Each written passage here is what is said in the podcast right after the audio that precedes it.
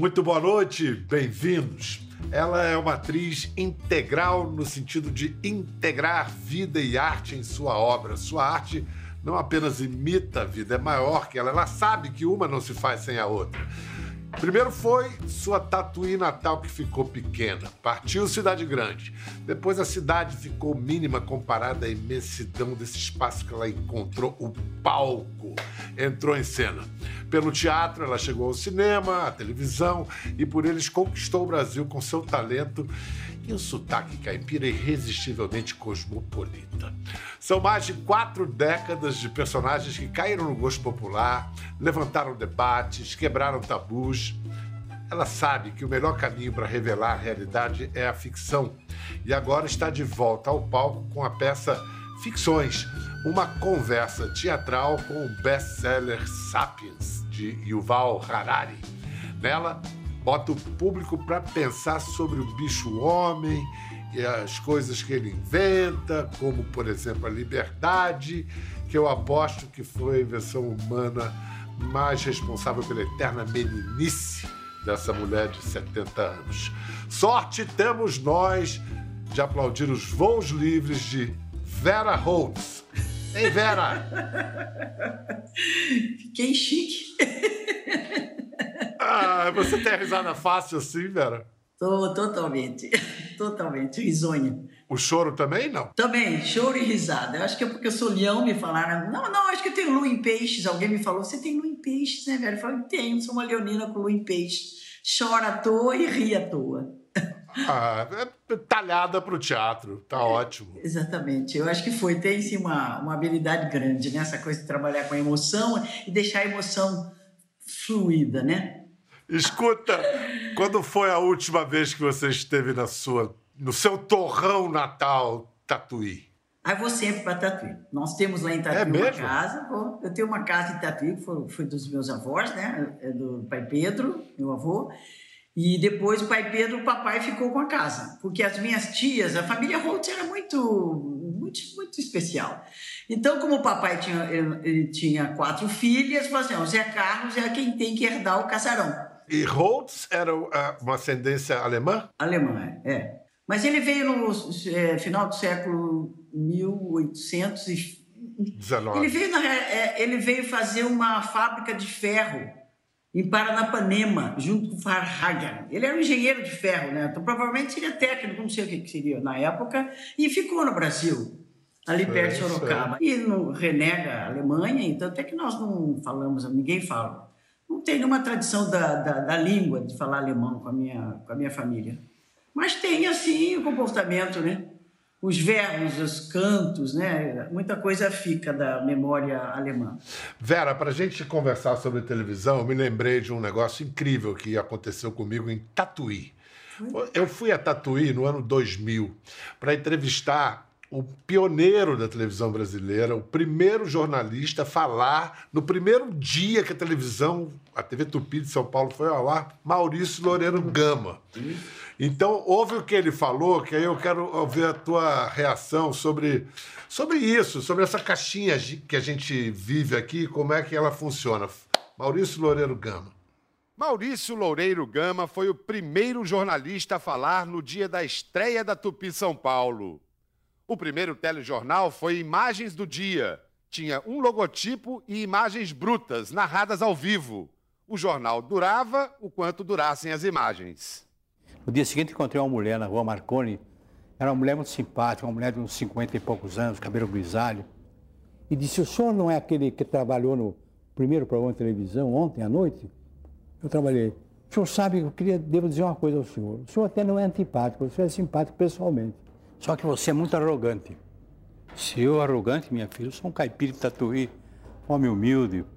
Por que, que eu fui arrogante? Você não falou comigo, nunca se dirigiu a mim.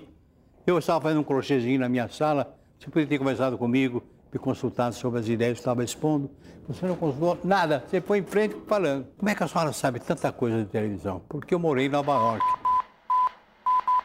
Vi televisão lá, como é que aqueles comentaristas falam. O senhor pode seguir aquele exemplo. Veja o programa de Nova York.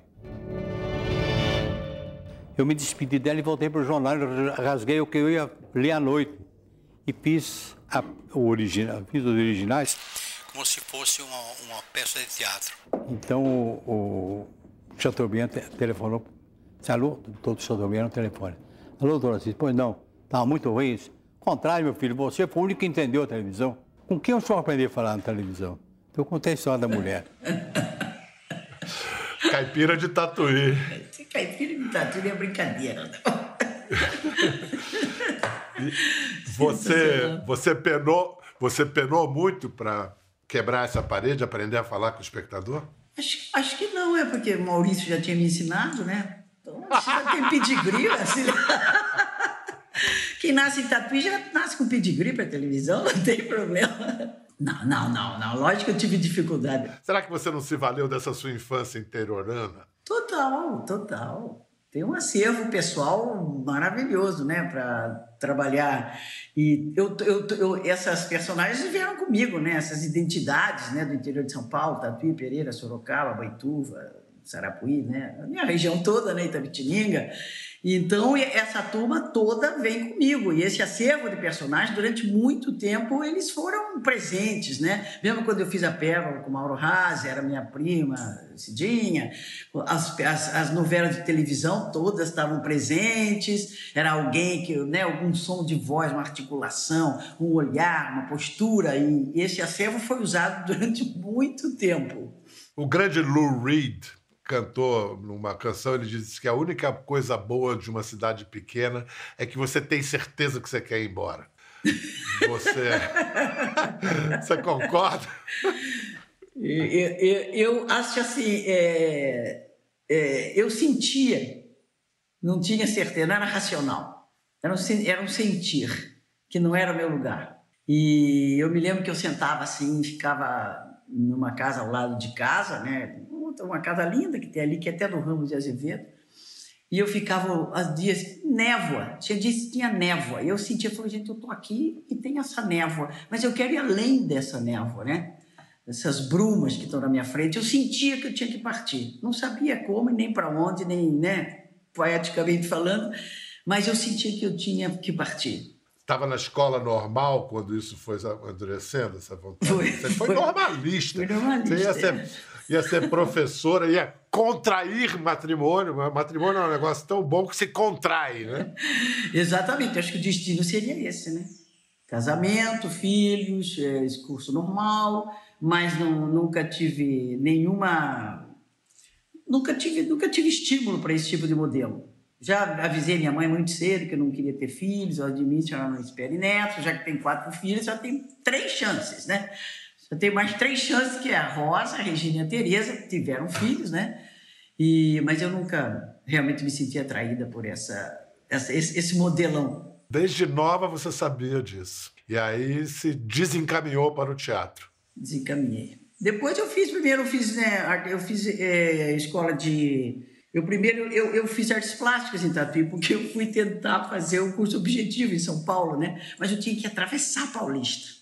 Quem disse que eu conseguia atravessar a Paulista? Quando eu vi aquela escadaria, aquela escadaria né, da Gazeta, né, da, até tinha uhum. rádio ali em cima, tinha mais gente do, do, de Tatuí que trabalhava em rádio, né? Aí eu tinha, ela falou, não, Vera, é só atravessar, você atravessa a Paulista, vê uma escadaria imensa, o curso objetivo é, é ali. Eu falei, tá bom. Aí eu desci do outro lado do ponto, eu fiquei olhando a escadaria, hum, paralisei eu não consegui atravessar a rua, não consegui subir a escada, não consegui me inscrever no objetivo. Voltei para Tatuí, fiz escola de artes plásticas.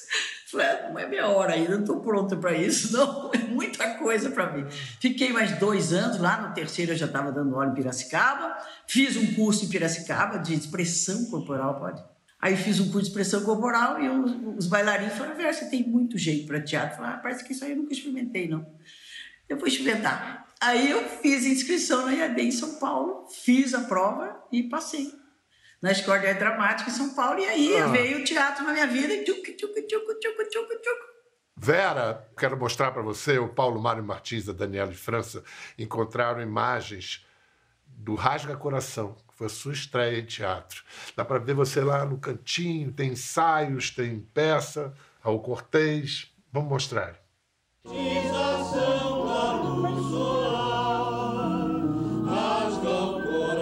o lá, gatinha. Nossa. Meu Deus.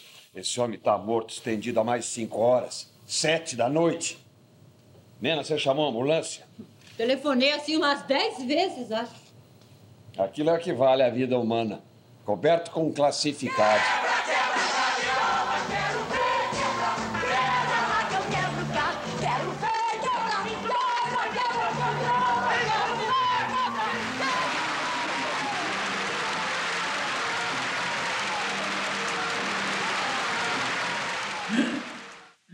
Escuta, e, e na época, você menina, de quem você se aproximou mais na peça? O Raul Cortez era inacessível? Não, eu fui secretário do Raul, não é secretária. assim, Na verdade, eu, o Raul tinha que alguém acompanhá-lo no texto. Ele fazia novela, mas ele precisava estudar. Então, toda noite, quando terminava a peça, nós íamos para casa do Raul jantar, que era uma maravilha, imagine, jovem.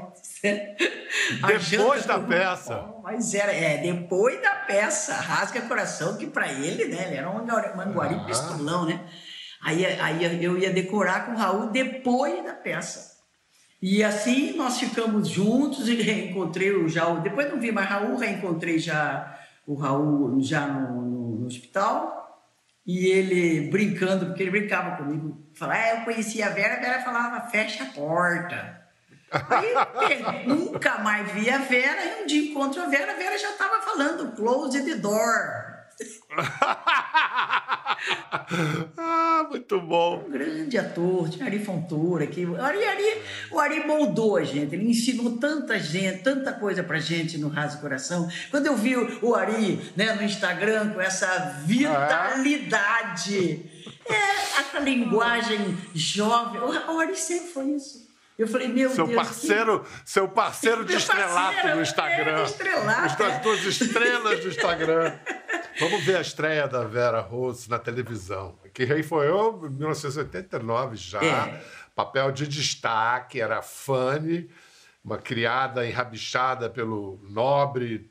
E aí ela teve que dar um beijo. E olha só, era uma cena em que a iniciativa era da mulher. Vamos assistir essa cena. O primeiro beijo na televisão. Ai, meu Deus. Quando eu chegar a rei, você vai ter um posto de grande responsabilidade. Qual? Vai selecionar as minhas companhias femininas. Eu não quero esse posto. Por que não? Porque eu quero você. Eu amo Lúcia. Com toda a força da minha alma, do meu corpo, dos meus nervos, dos meus sentidos.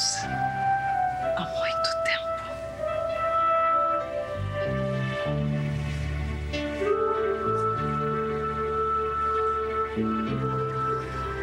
Silêncio. Jamais comente o que passar entre nós. Ninguém vai saber disso.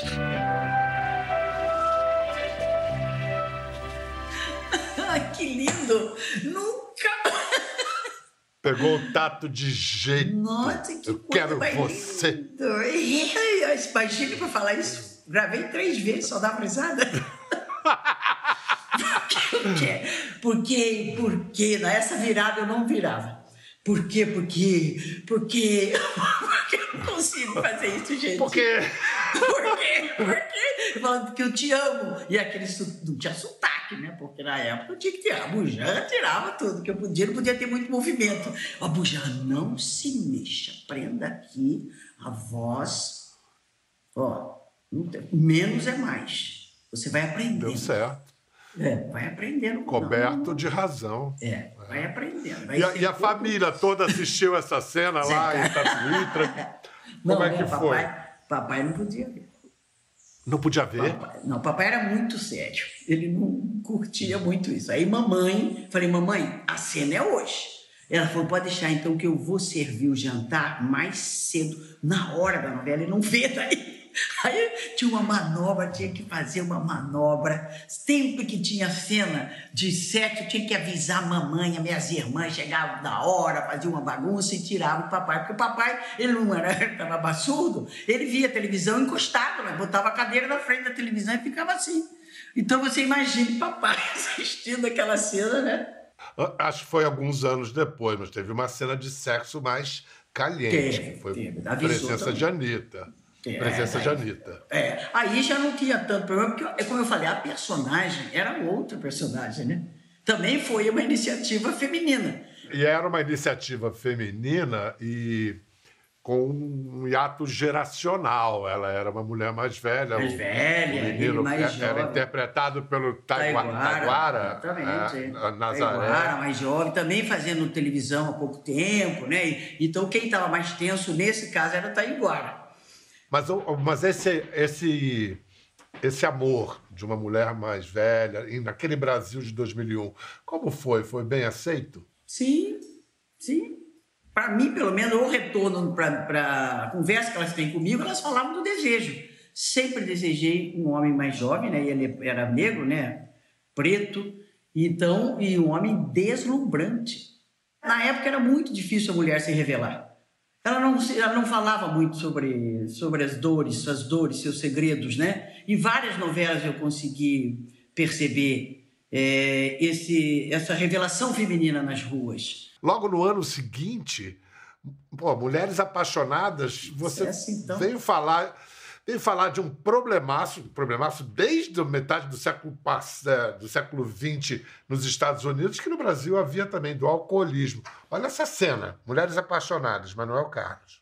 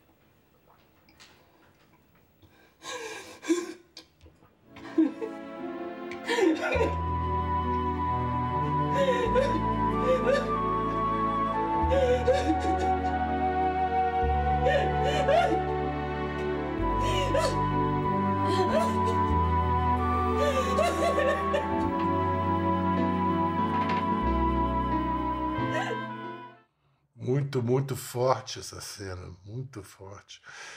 Você ali sem um pingo de maquiagem, uma cena assim tremenda. Como é que é numa hora dessas, quando você olha para o espelho ali, você vê a personagem? Sim. E assistindo a gente sente tudo novo. Desespero, a dor, a impotência, é, perdida, né? Totalmente é, desprotegida, né? E, e Santana era, era, eu cuidava muito dessa personagem porque ela teve realmente uma, uma reverberação muito grande. Essa, nesse momento, por exemplo, essa época, muitas mulheres iam falar do alcoolismo, a dificuldade, né? Passaram pelo mesmo processo dela, escondendo bebida, bebida nas, atrás, né? Com a cordinha na janela, e, e botando bebida na, no coco, na água de coco, tomando perfume, e elas não conseguiam sair. E aí o alcoolismo para a mulher é muito mais é, destruidor, né? A mulher mais rápida, ela se acaba. A gente fez um trabalho aqui no Pinel. E quando terminou essa novela, bom, fora todas essas mulheres conversando comigo, da importância dessa novela, que tinham mais questões femininas né, nessa novela, e é essa coisa do segredo, secreto. Eu bebo escondido. Aí, quando terminou, até nem me chamaram para outros papéis. Eu falei, não, deixa reverberar um pouco mais a Santana. É, eu entendi o compromisso social que essa personagem tem e eu, eu quero que ela... Né? Não, não quero que ninguém cole assim, de imediato né? nessa... Essa, essa encarnar, se ela encarnei né, uma mulher com uma questão, deixa eu representá-la um pouco mais. Fui para Curitiba, a Santana foi homenageada nesses cursos de dependência né, álcool. Eles me explicaram, eu conversei com as pessoas que trabalham com tratamento Então, sabe, foi muito é muito importante, né? Socialmente, uma, Muito uma bacana. obra desse tamanho. É. Muito bacana a sua consciência disso. Ah. Vera, você diria que seu papel mais. seu maior sucesso na televisão foi em Avenida Brasil, a mãe Lucinda? Sim. O que você quer? Não tô aqui por gosto, não. Na sua frente, nessa casa aqui condenada. Aliás, seria um prazer nunca mais ter que olhar pra sua cara. Assumir as suas palavras, velha. Os papéis sociais, papéis afetivos, né? Papéis mais. é, Cada, cada um tem assim a sua, né, a sua característica, mas Avenida Brasil, uma novela também, uma novela isso, absurda Excepcional. excepcional, Excepcional. É, é. que Meu, privilégio, Aquilo ali. É. privilégio. E eu falei uma vez, Adriana, nós estamos vivendo um momento único. Falei, como é que você está aí? Como é que você entende? Como é que você acha? Eu falei, sinta. Vera, agora que delícia, com 70 anos, ter uma primeira vez, né? Esse é o primeiro monólogo, né? Ficções é a peça que Vera está fazendo. É um bate-bola com o livro Sapiens, de Ival Harari. Ficções está em cartaz no Teatro do CCBB, no, no- no Rio de Janeiro, só até dia 30 de outubro. Depois é que vem para São Paulo. E como é que que aquele livro dá teatro? Que história foi essa? Esse- é essa? essa é a grande pergunta. Todo mundo pergunta, mas dá teatro, velho? Eu falei, essa era a grande pergunta que eu tinha também, porque eu já tinha lido o livro, presenteei muito Harari, dei muitos sapiens de presente. Vocês têm que ler o sapiens, tem... eu gosto dessa história de cria, descria, né? Se se cria sistema de crença, sistema de crença, a crença transparente, crença obstrutiva, né? Eu estudei muito isso. Aí quando eles me chamaram, eu falei, meu Deus, como é que, o que vocês vão refazer? Que recorte vocês vão usar do livro do Harari? Qual vai ser a, né, a, a- a- porque chama ficção, vai ter um Rzinho escondido. Eu falo, é uma fricção, né? Também se não tiver fricção, não tinha, hum- não tinha humanidade, né? E é uma fricção. Não tinha nem fogo. não tinha nem fogo, não tinha nada. E, eu, e essa fricção do nosso eh, Rodrigo Portela com o diálogo com Harari. E essa peça, eh, ele, ele, ele transcende um pouco o livro e, e traz uma linguagem humana para o teatro. Então ele cria algumas personagens né, para contar a história do Sapiens. Então, Mas tem você o tempo todo. tem eu o tempo inteiro, e eu tenho o privilégio de ter um músico comigo, violoncelista, Federico Pulpi, italiano, toca que você não tem ideia. E ele faz toda, todo, ele comenta ao vivo a peça comigo, e a gente faz alguns improvisos musicais também. Ah, então por isso que o Rodrigo falou que é uma jam session. Tem É improviso session. mesmo. É isso mesmo, é jam session. Que legal. Olha só, você está toda noite conversando com o Harari. Eu, em 2017, fui conversar com ele lá em Israel, na casa dele. Vamos ouvir um trecho aqui. Well, when people hear about how we treat animals and they need to justify it, they usually use two arguments. Sometimes they say, oh, but the animals don't feel anything. How do you know they feel anything? They don't feel pain, they don't feel distress. And um, this is, has been disproven by, by science. So the other argument people use was, oh, okay, yes, the cows, they can feel pain and they can feel distress, but they are less intelligent than us.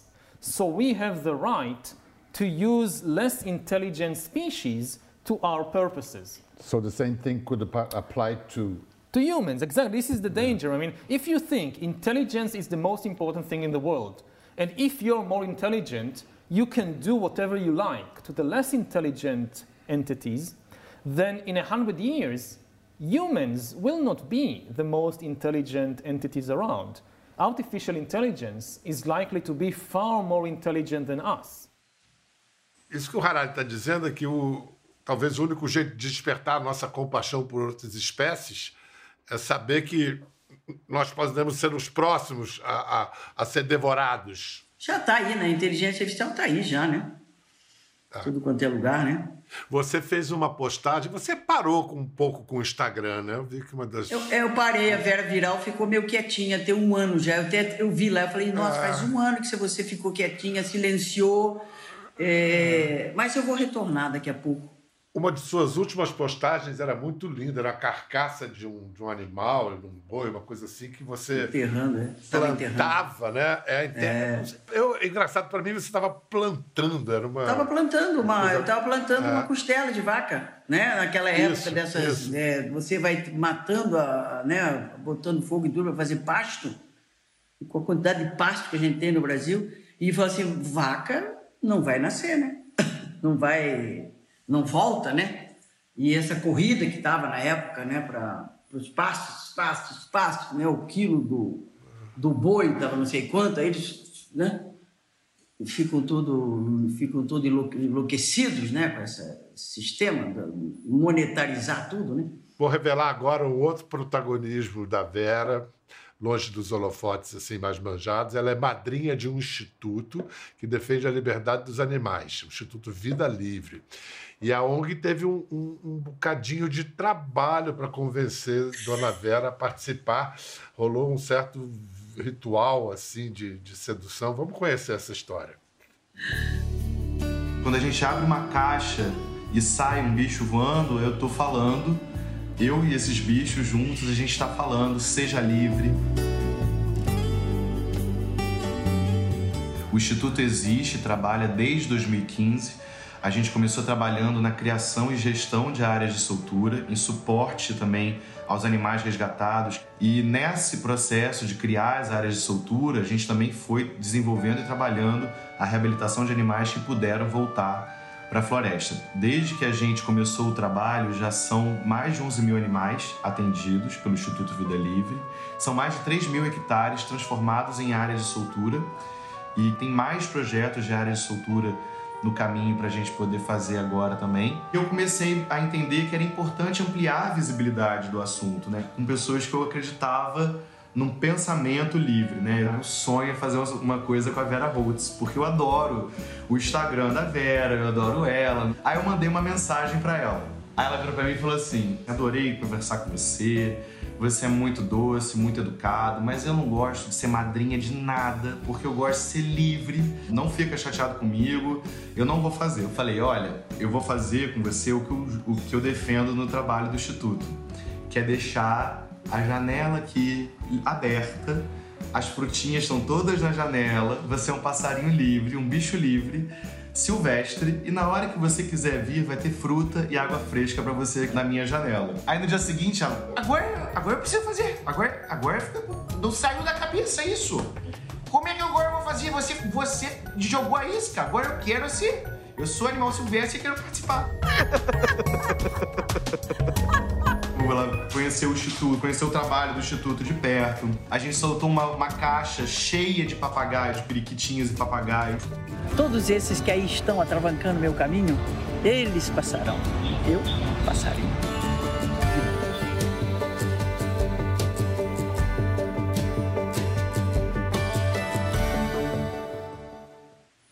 Você.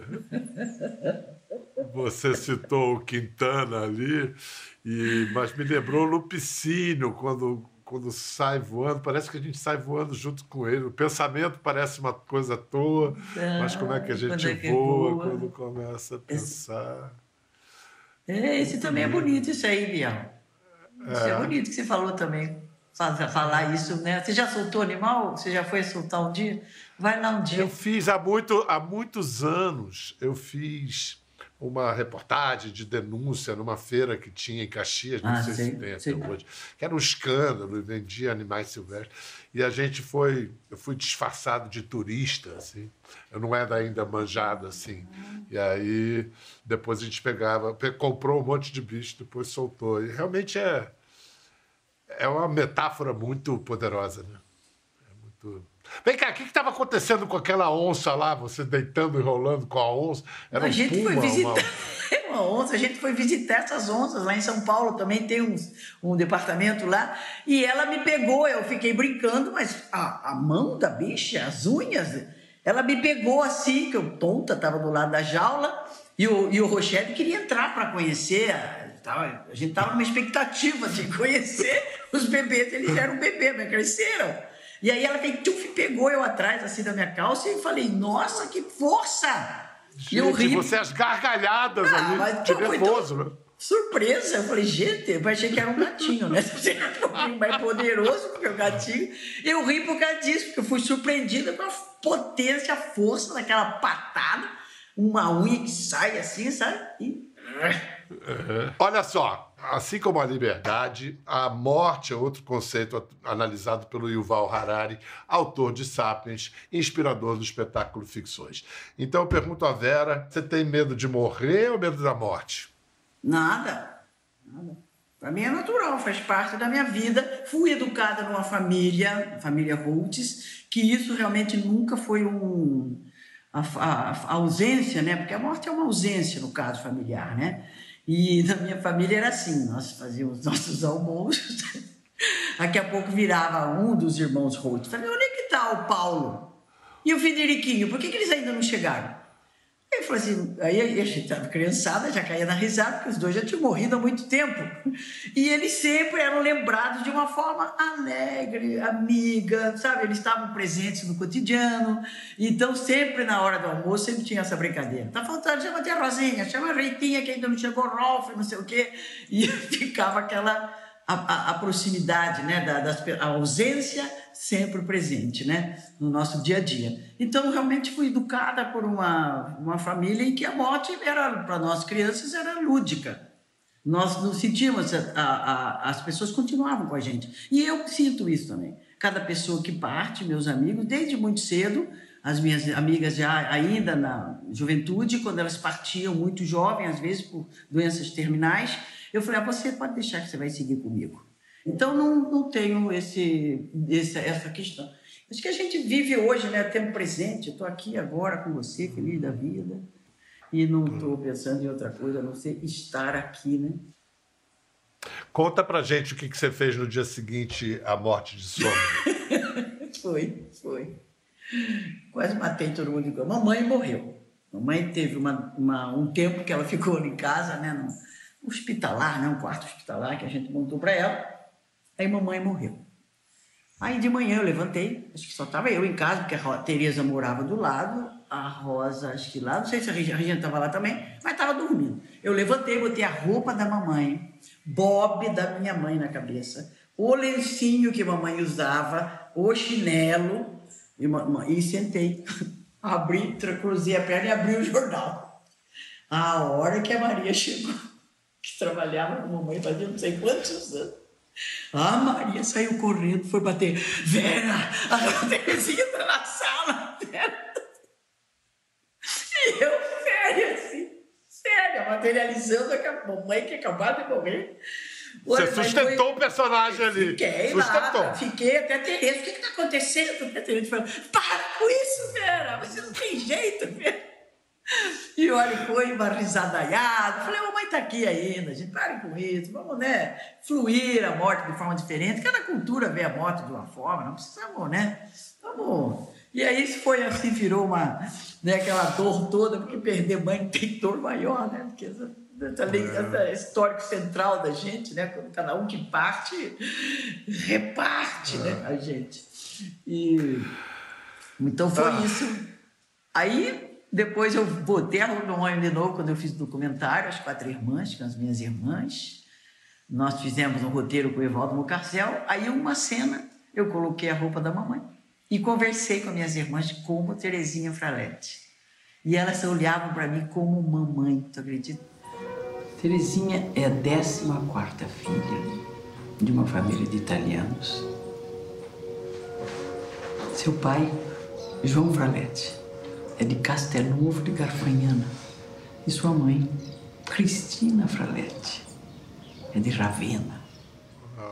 só. Mas foi assim, eu fiquei vendo, falei que coisa mais linda que é, né? A, a ficção, na realidade, né? A realidade e a ficção se juntando, né? Naqueles, aquelas três irmãs olhando para mim, como se pedindo colo. O olhar das minhas irmãs era pedindo colo para mim, minha irmã vestida de mamãe, mas aí já estava com uma peruquinha. Peruquinha que eu achei que era lúdico, né? Aí tiramos foto mandando para Inês, irmã da minha mãe. Para sacanear minha tia Inês, tinha 94.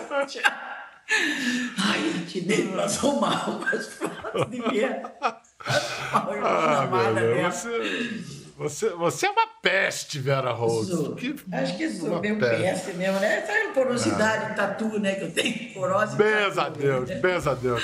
Olha, você que eu sei que adorou essa conversa com a Vera, continue essa conversa com ela e amplie essa conversa indo ao CCBB do Rio de Janeiro e depois, quando a peça vier a São Paulo, assistir a Ficções, que é essa conversa que ela tem com o Yuval Harari, que escreveu Sapiens, e com os nossos, e com, com a gente, os Sapiens em geral. Tá bom? Até a próxima. Obrigado, Vera. Muito obrigado, querida. Obrigada, você. Obrigada. Quer ver mais? Entre no Globoplay.